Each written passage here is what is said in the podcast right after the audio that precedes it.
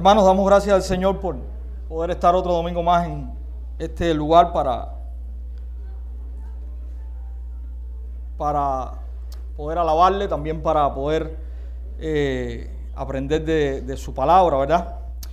Y damos gracias al Señor por su palabra y porque podemos hoy nosotros eh, tenerla, estudiarla. Y yo quiero que usted pueda eh, ir en su Biblia. Vamos a continuar eh, nuestro, nuestra serie de sermones en el libro de Malaquías, libro del profeta Malaquías. Así que ya le estoy invitando a que usted vaya allí y pueda abrir sus Biblias. Vamos a estar hoy eh, teniendo o tomando como base para el mensaje de esta mañana los versos a partir del capítulo 1, verso 6, y vamos a, a, a seguir hasta el capítulo 2, verso 9. Así que vamos a, a buscar allí en nuestras Biblias este texto que va a ser el texto que vamos a exponer en esta mañana. Cuando usted lo tenga, si puede eh, ponerse en pie, vamos a leer la palabra del Señor.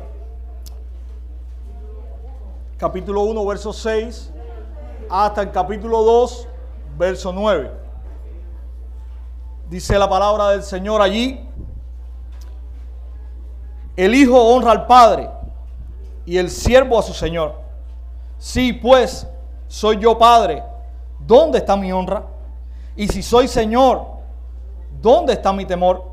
Dice Jehová de los ejércitos a vosotros, oh sacerdotes, que menospreciáis mi nombre. Y decís, ¿en qué hemos menospreciado tu nombre? En que ofrecéis sobre mi altar pan inmundo. Y dijisteis, ¿en qué te hemos deshonrado? En que pensáis que la mesa de Jehová es despreciable. Y cuando ofrecéis el animal ciego para el sacrificio, ¿no es malo? Asimismo, cuando ofrecéis el cojo o el enfermo, ¿no es malo? Preséntalo pues a tu príncipe. ¿Acaso se agradará de ti o le será acepto? Dice Jehová de los ejércitos. Ahora pues, orad por el favor de Dios para que tenga piedad de nosotros. Pero, ¿cómo podéis agradarle si hacéis estas cosas? Dice Jehová de los ejércitos. ¿Quién también hay de vosotros que cierre la puerta o alumbre mi altar de balde? Yo no tengo complacencia en vosotros, dice Jehová de los ejércitos, ni de vuestra mano aceptaré ofrenda. Porque desde donde el sol nace hasta donde se pone, es grande mi nombre entre las naciones, y en todo lugar se ofrece a mi nombre incienso y ofrenda limpia, porque grande es mi nombre entre las naciones, dice Jehová de los ejércitos. Vosotros lo habéis profanado cuando decís, inmunda es la mesa de Jehová, y cuando decís, de su, y cuando decís que su alimento es despreciable. Habéis además dicho, oh, qué fastidio es esto, y me despreciáis, dice Jehová de los ejércitos. Y trajisteis lo hurtado, o cojo, o enfermo, y presentasteis ofrenda. ¿Aceptaré yo eso de vuestra mano? Dice Jehová de los ejércitos. Maldito el que engaña, el que teniendo machos en su rebaño promete y sacrifica, y sacrifica a Jehová lo dañado. Porque yo soy gran rey, dice Jehová de los ejércitos, y mi nombre es temible entre las naciones. Ahora, pues, oh sacerdotes, para vosotros es este mandamiento. Si no oyereis y si no decís de corazón, decidís de corazón dar gloria a mi nombre, ha dicho Jehová de los ejércitos, enviaré maldición sobre vosotros y maldeciré vuestras bendiciones y aún las he maldecido porque no os habéis decidido de corazón. He aquí, yo os dañaré la cementera y os echaré al rostro el estiércol, el estiércol de vuestros animales sacrificados y seréis arrojados juntamente con él.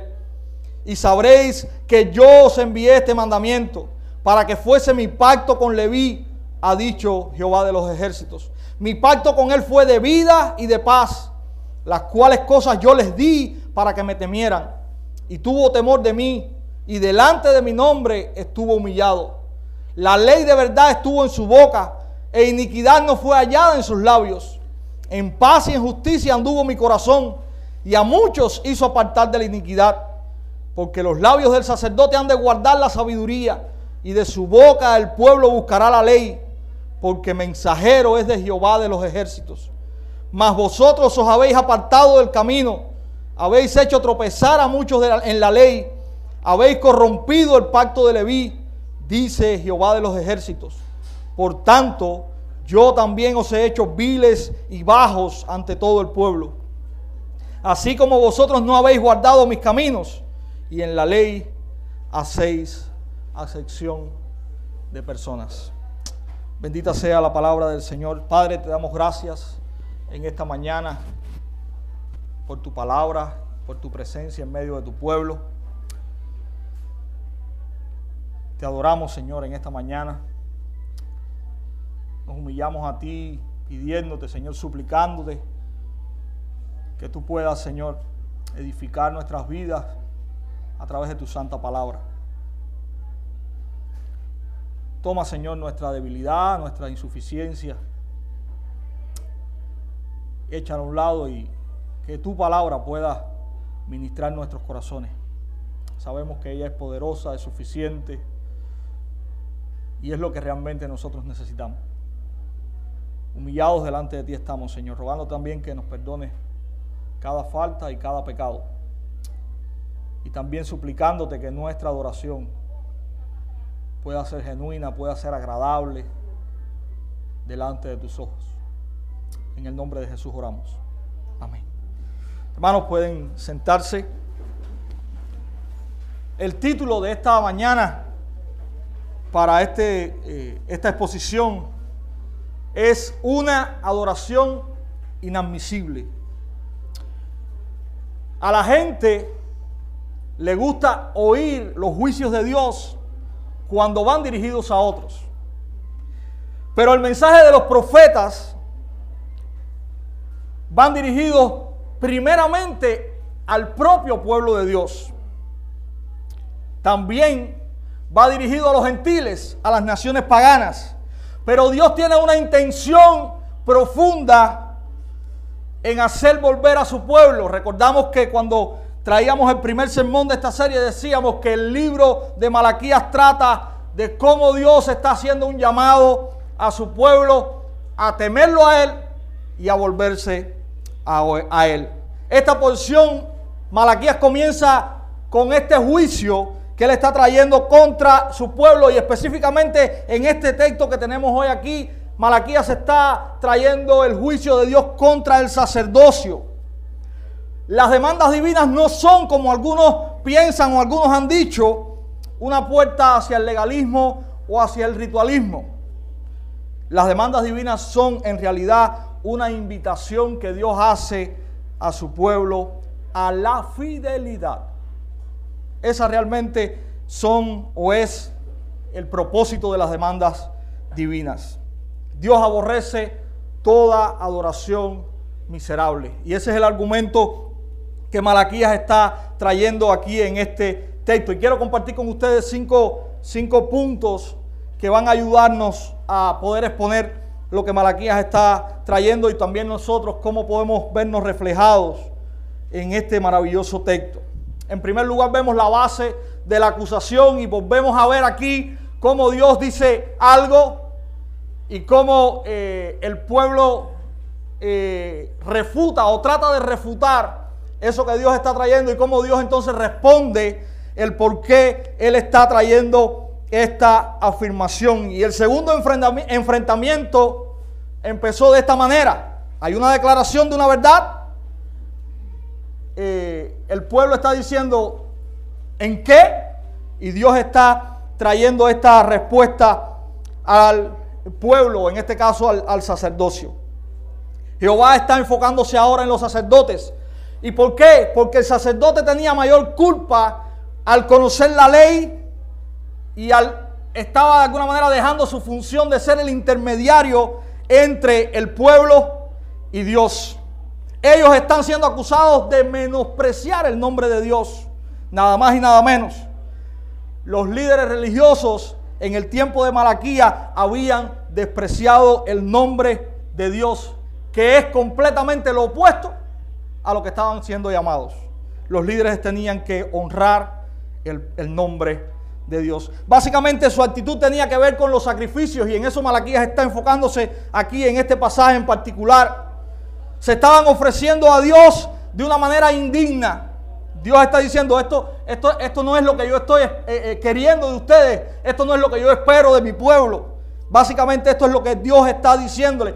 Y fíjense qué interesante, no es algo que estaba comenzando en, en el pueblo de Dios. Cuando vemos el verbo que se usa aquí es una práctica que ya era cotidiana en el pueblo de Dios. Estamos viendo una historia que nos está narrando 100 años después de que el pueblo regresa a Jerusalén. Y miren qué cosa, ya había Esdras estado con ellos, Esdras había hecho una reforma, había Nehemías estado con ellos, Nehemías había hecho una reforma. Y el pueblo nuevamente estaba cayendo en una adoración eh, inadmisible, en una adoración detestable y en una serie de cosas más que después vamos a estar viendo. El corazón de los hijos de Dios estaba nuevamente cayendo en el pecado. Dios está dejando ver que el menosprecio era tal, y es interesante esto, que los sacerdotes al parecer tenían más temor y respeto por los reyes y los gobernantes humanos que por el propio Dios. Fíjense cómo Dios les dice allí en el versículo 8, presenta esta ofrenda a los gobernantes y vete a ver si la aceptan. Dios está diciendo, ustedes no son capaces o tienen temor de llevar esto que traen a mi altar delante de sus gobernantes porque sabe que los gobernantes no van a aceptarlo. Sin embargo, lo están ofreciendo a mí. Viene la condición en que estaba el sacerdocio. Tanto era el rechazo de Dios que en el versículo 10, y es importante porque la Reina Valera no da muy claro lo que realmente dice el versículo 10. Dios está diciendo literalmente, por favor, que se levante alguien y cierre la puerta y no ofrezcan más nada. Miren qué interesante. Cuando leemos el versículo 10 aquí en la Reina Valera, es, la que yo tengo ahora mismo, no nos da esa idea. Vemos como una pregunta, pero Dios está afirmando, Dios está pidiendo que cesen ese tipo de adoración. Dios no quiere que ellos adoren de esa manera. De hecho, en la segunda parte del versículo 10 dice, yo no tengo complacencia de ustedes. Por favor, cierren el templo y paren de ofrecer ese tipo de, ofrenda. Yo no me complazco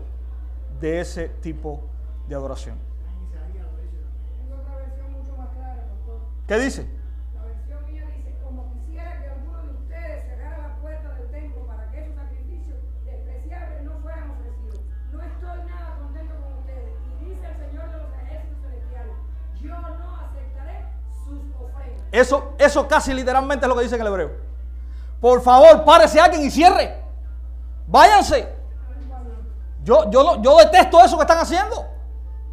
Básicamente esa era la condición en la que estaba el sacerdocio eh, ofreciendo sacrificios y en la que el pueblo ofrecía su adoración en este tiempo.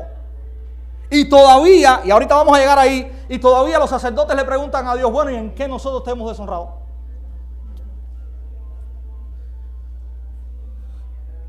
Así responden los sacerdotes, hermanos.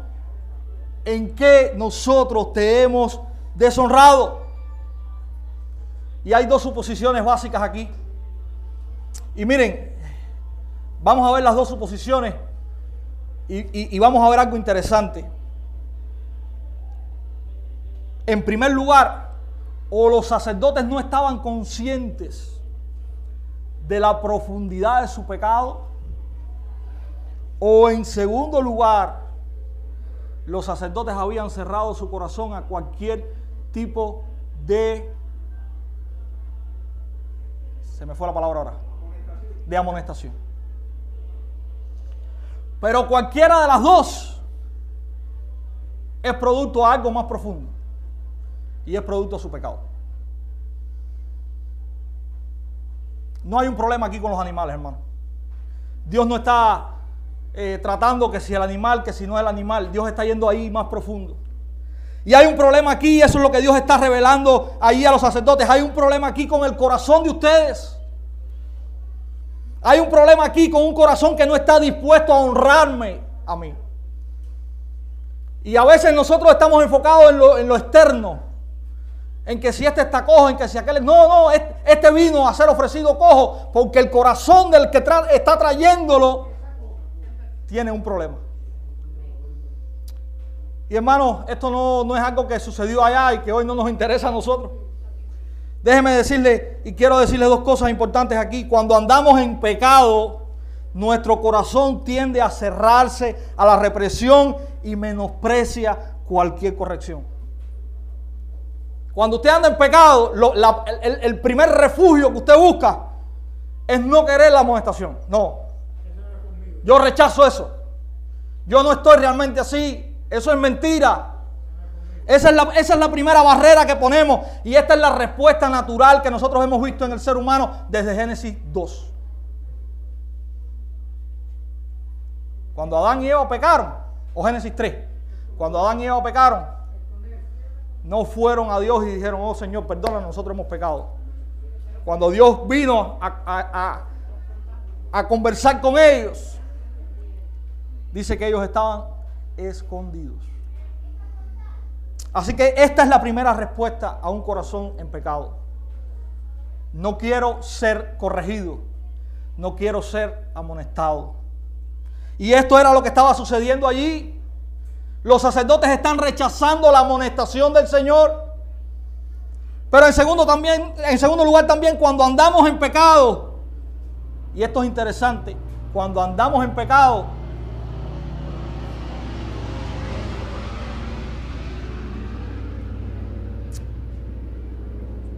podemos llegar a un punto donde podamos caminar en algún momento de la vida inconsciente de lo que estamos haciendo.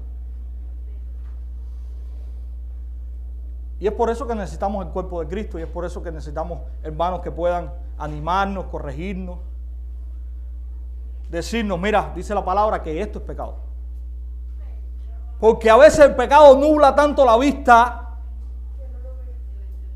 que en algunos momentos y en algunas situaciones nosotros no podemos comprender que eso es pecado. Y esto es una realidad, hermano. A veces la vida está patas arriba, todo el mundo se da cuenta y nosotros estamos caminando y caminando sin darnos cuenta de que hay algo en nuestra vida que estorba nuestra comunión y relación con Dios.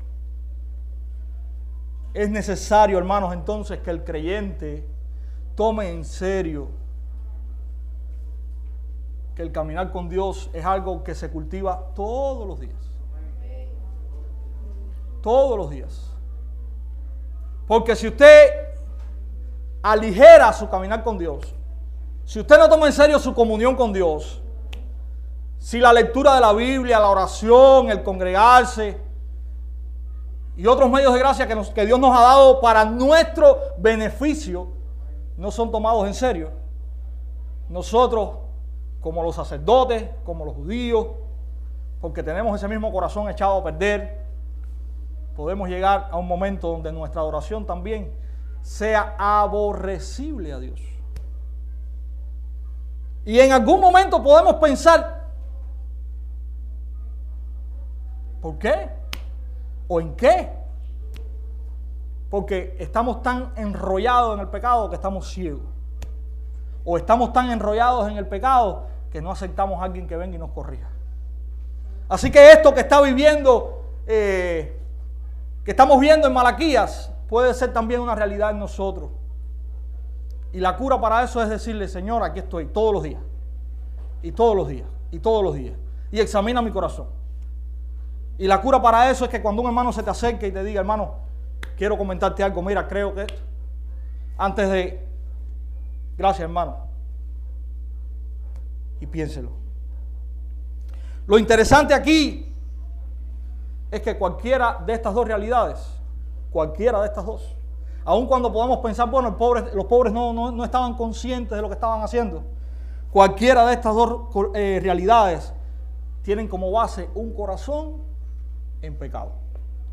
Y ese es el problema. Pobrecito, es que no lo ve. ¿Por qué no lo, ¿por qué no lo ve? Porque se ha alejado tanto de Dios que ahora le cuesta trabajo verlo. Y esta es la realidad, hermano, que estamos afrontando aquí. Hay una pregunta, hay una pregunta.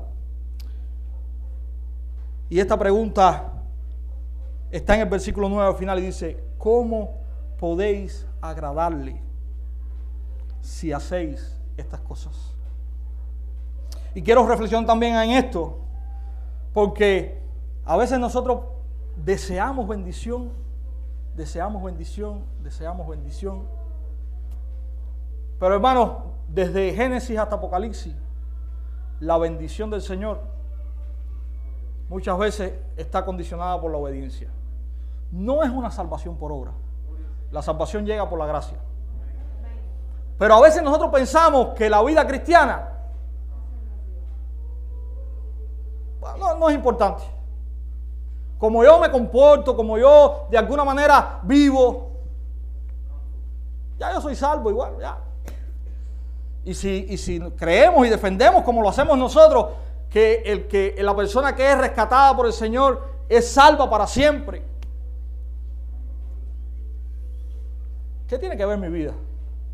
Bueno, como nosotros vivimos hoy, básicamente esa es nuestra adoración a Dios. Básicamente cuando, cuando nuestra vida es un desastre, y voy a hacer una analogía aquí, básicamente cuando nuestra vida es un desastre, Dios está diciendo, por favor, alguien que se pare y cierre la puerta. No quiero, detesto eso. Y a veces nosotros pensamos y requerimos, Señor. Y el Señor está diciendo, yo soy Señor y yo soy Rey. Y ahí, ahí lo menciona el versículo 14, dice, yo soy gran Rey. Y muchas veces pensamos, bueno, Dios es Padre y Dios es bueno. Sí, pero hay otras cosas que también Dios es. Y que muchas veces no nos gusta mencionar. Pero Dios también es esas cosas. Y la ética que Dios demanda de su pueblo es tan elevada que no tiene nada que ver con principios del mundo ni nada de esto. Cuando Dios estableció su pueblo, Dios estableció una serie de cosas que su pueblo tenía que hacer. Habían ritos, habían normas, había esto, habían leyes. Y todo esto estaba dado porque Dios quería hacer una diferencia entre los suyos y el resto. Dios quería que cuando el resto mirara a los suyos, dijeran, wow, qué clase de Dios más grande tienen esa gente. Y eso es parte de la adoración. De la adoración. Y eso es parte de lo que Dios todavía hoy demanda de su pueblo. Cuando el impío pueda ver a un cristiano, pueda ver de alguna manera, hasta donde sea posible, el carácter de su Dios reflejado en su vida. Y eso es adoración. Así que esa es una de las cosas que Dios está requiriendo de nosotros. El llamado es a volvernos. Él tendrá piedad. Fíjense qué interesante, aún en medio del juicio que Dios está pronunciando aquí, Dios está diciéndole a los sacerdotes en el versículo 9, oran, oren por el favor de Dios. Están atacados hasta aquí, pero oren por el favor de Dios. Dios tendrá favor de ustedes. Y también esa es la esperanza de nosotros. Hemos pecado, nos hemos escondido, pero Dios nos está recordando, oren, imploren el favor de Dios. Si hay arrepentimiento en el corazón, si se vuelven a Él, él tendrá misericordia de ustedes. Hermanos, todo no está perdido con Dios. Todo no está perdido con Dios. Cuando el ser humano regresa a Él, busca de Él, se arrepiente, Él tiene misericordia.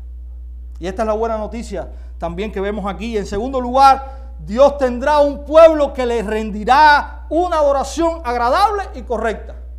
Interesantísimo versículo 11 si usted lee el pasaje detenidamente, usted nota que hay un regaño, hay un versículo 11 y continúa el regaño. Y usted dice, qué raro está esto. ¿Verdad? Escuchen lo que dice el versículo 11. Porque desde donde el sol nace hasta donde el sol se pone, es grande mi nombre entre las naciones. Y en todo lugar, qué interesante, y en todo lugar se ofrece a mi nombre incienso y ofrenda limpia. Porque grande es mi nombre entre las naciones, dice Jehová de los ejércitos. Y usted puede decir, oiga, esto, está muy, muy raro. Porque Dios está diciendo, la adoración de ustedes es un desastre. Yo no me complazco en ninguna manera en esto. Pero entre las naciones se está ofreciendo una, ofrenda limpia, dice Dios, que al final agrada, me agrada y que engrandece mi nombre. ¿Qué está ocurriendo en el versículo 11? Y alguien dijo, el curso del pensamiento es este. Miren qué interesante. Dios no necesita el culto de los judíos y sus impíos sacerdotes. No necesita sus maltrechos sacrificios.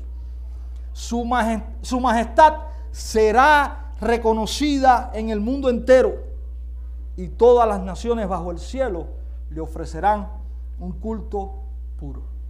Dos posturas para entender este texto.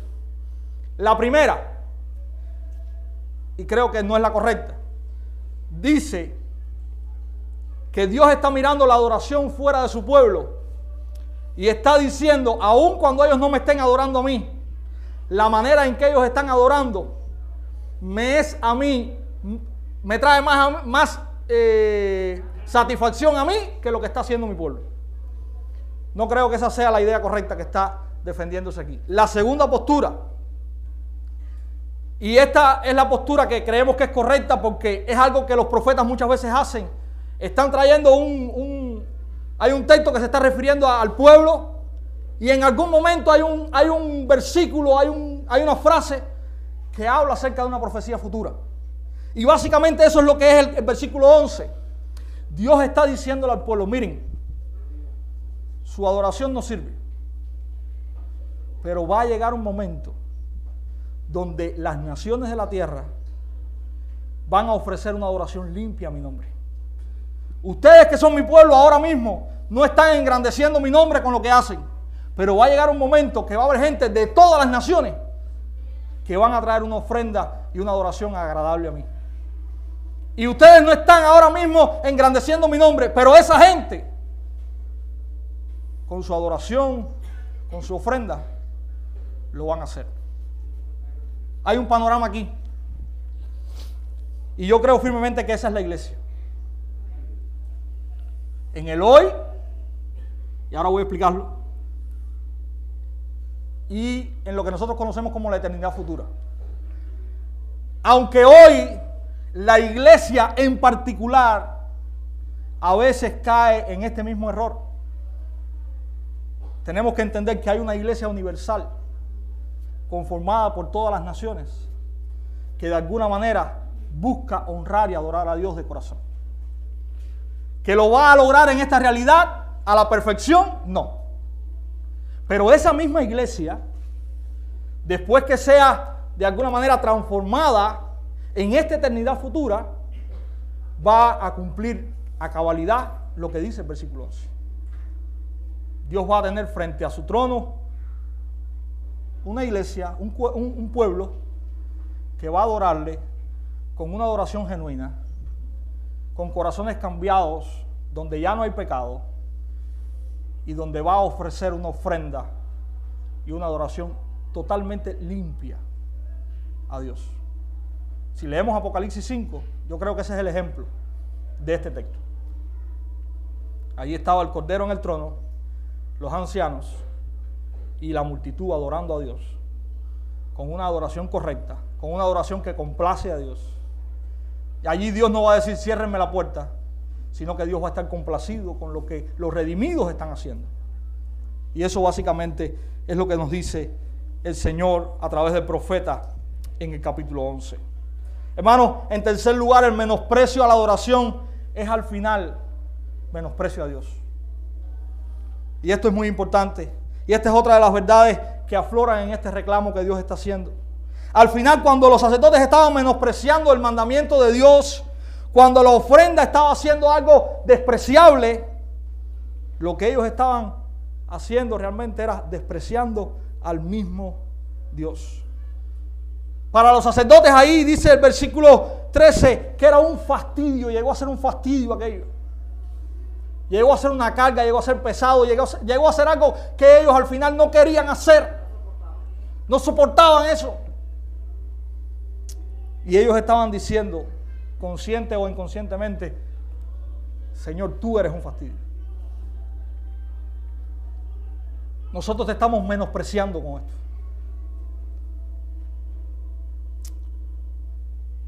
Hermanos, los líderes que están aquí, hermanos que estamos aquí, responsables de ministrar al pueblo de Dios o no, tengamos cuidado. El caminar en pecado nos lleva a odiar aquellas cosas que el Señor nos llamó a hacer y que representan una bendición. Mira, el sacerdocio era una bendición y esta gente ya lo tenían como un fastidio. Servir a Dios es una bendición. Pero cuando el corazón se transforma en esto,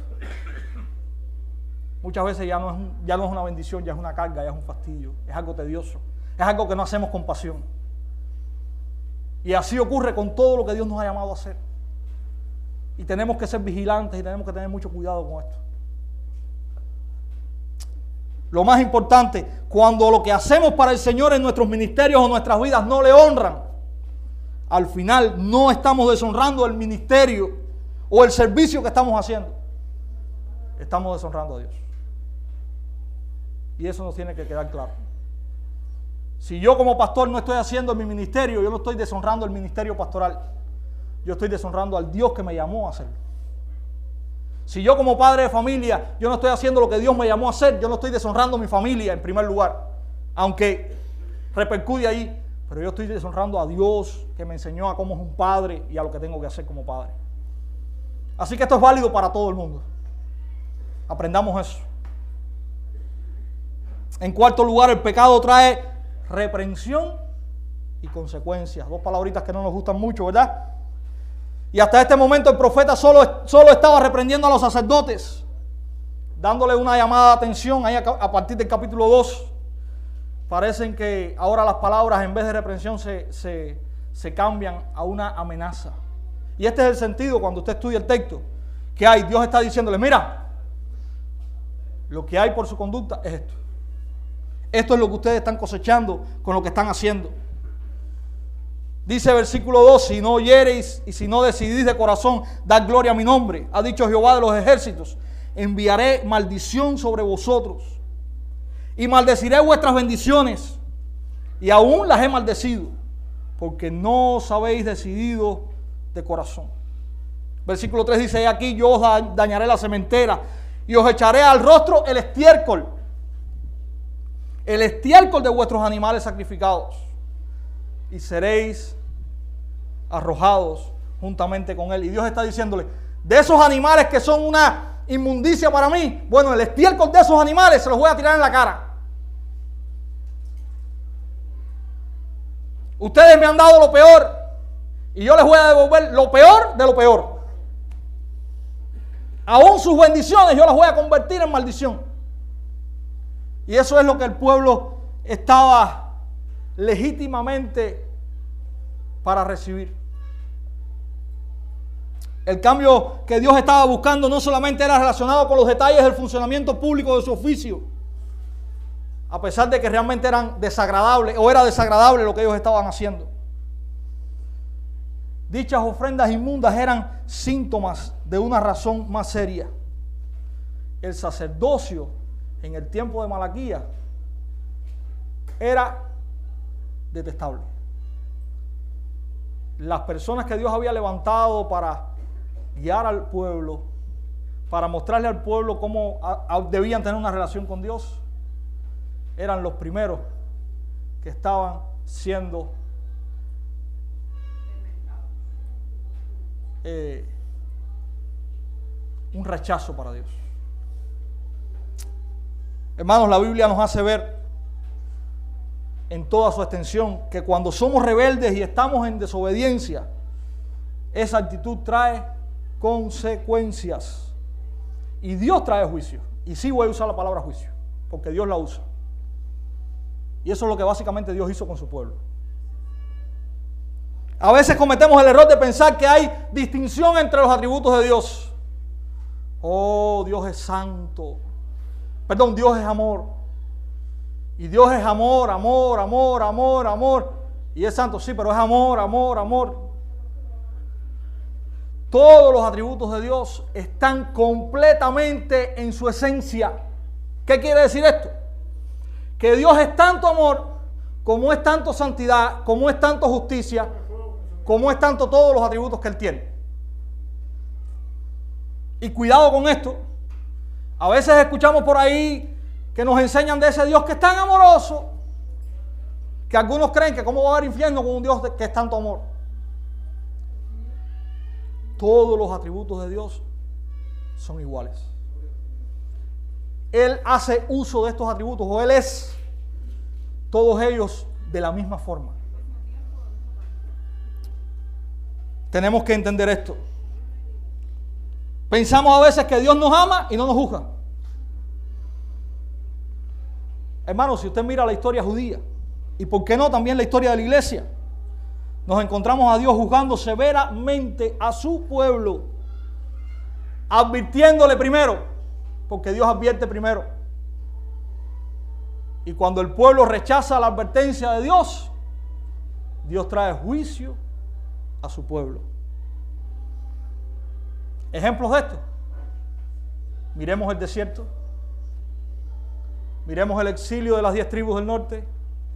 Miremos el exilio de las dos tribus del sur. Miremos a esta gente que estuvieron 70 años, una, o dos generaciones más eh, antes que ellos. Estuvo 70 años cautivo en Babilonia.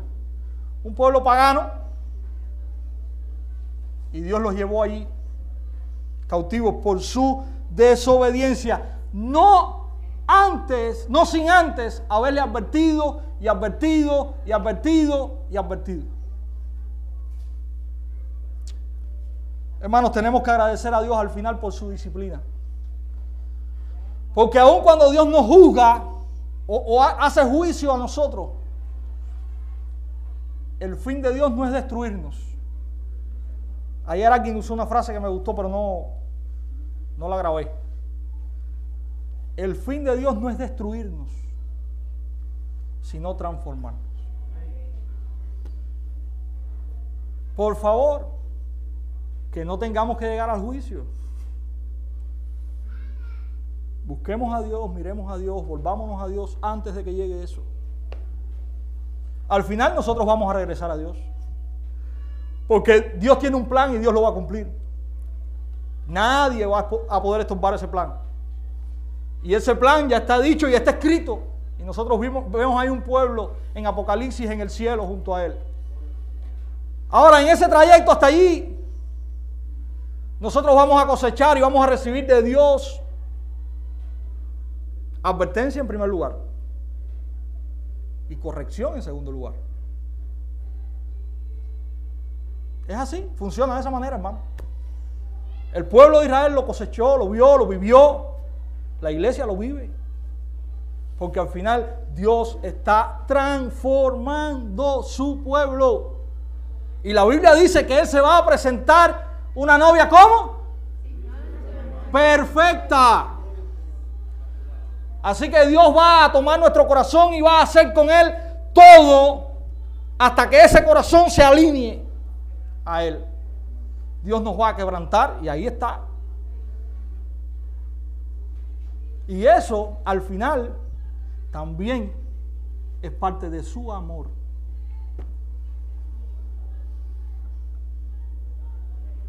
¿Cómo el padre le hace bien al hijo? Corrigiéndolo. La Biblia nos dice que el hijo que no se corrige es vergüenza de los padres. Y eso es lo que Dios está haciendo. Dios corrige a sus hijos. Hermano, y en último lugar, el servicio que agrada al Señor está también descrito ahí. En medio de esta advertencia a los sacerdotes, si vemos los versículos del 4 al 7, Quizás este, este pequeño fragmento contiene la expresión más feliz del Antiguo Testamento sobre el sacerdocio.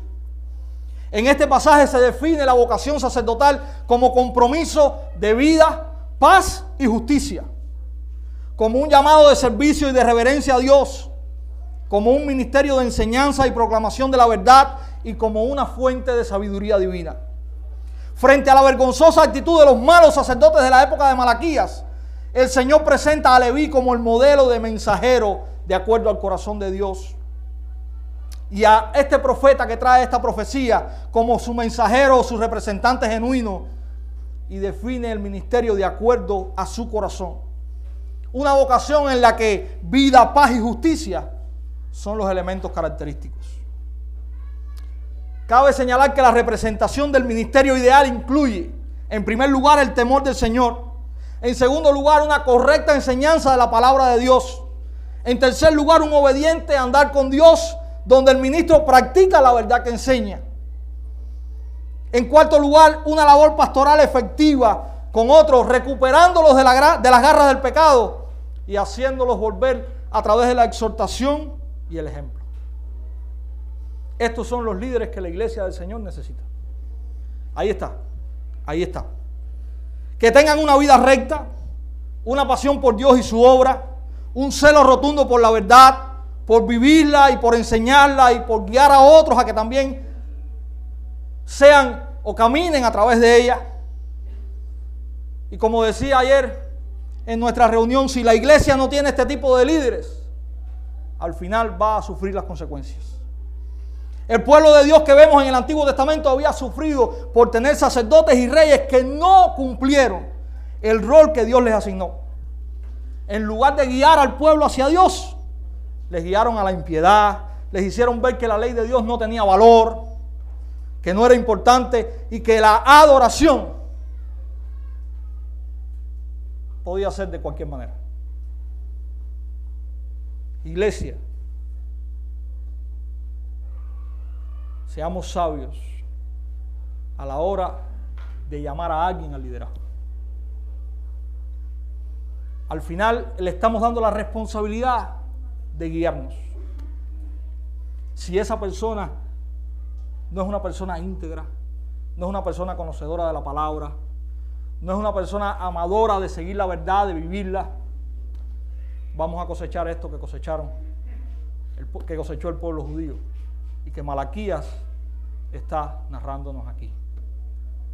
Iglesia, si usted quiere hacer algo que realmente le ayude a sus líderes y le ayude a usted como iglesia, no deje de orar por ellos. Todos los que estamos en un, lugar de ministerio, sea cual sea, somos hombres falibles, pecadores, que en algún momento podemos llegar a ser como estos sacerdotes. Es por eso que la iglesia debe orar por sus líderes. Si usted quiere mostrarle a sus líderes que usted los ama, ore por ellos. Si usted quiere mostrarle a la iglesia que usted la ama, ore por sus líderes, que al final son los que están enseñando a la iglesia. Esa es la mayor muestra de amor que usted podrá tener o expresar por sus líderes. Ore incesantemente por ellos. Los líderes necesitan de sus oraciones. Necesitan del Señor. Necesitan no descuidarse. Y este, este, este mensaje me lo he estado predicando toda esta semana y me lo prediqué completo a las tres y media de la mañana. Porque está específicamente destinado a los sacerdotes, a los líderes, a aquellos que guían. Y muchas veces el pecado del pueblo comienza por aquí. Una mala enseñanza, un estilo de vida que arrastra. Que Dios tenga misericordia de nosotros. Que la gracia del Señor esté con nosotros. Porque al final eso es lo único que nos va a poder sostener. Así que el Señor nos bendiga.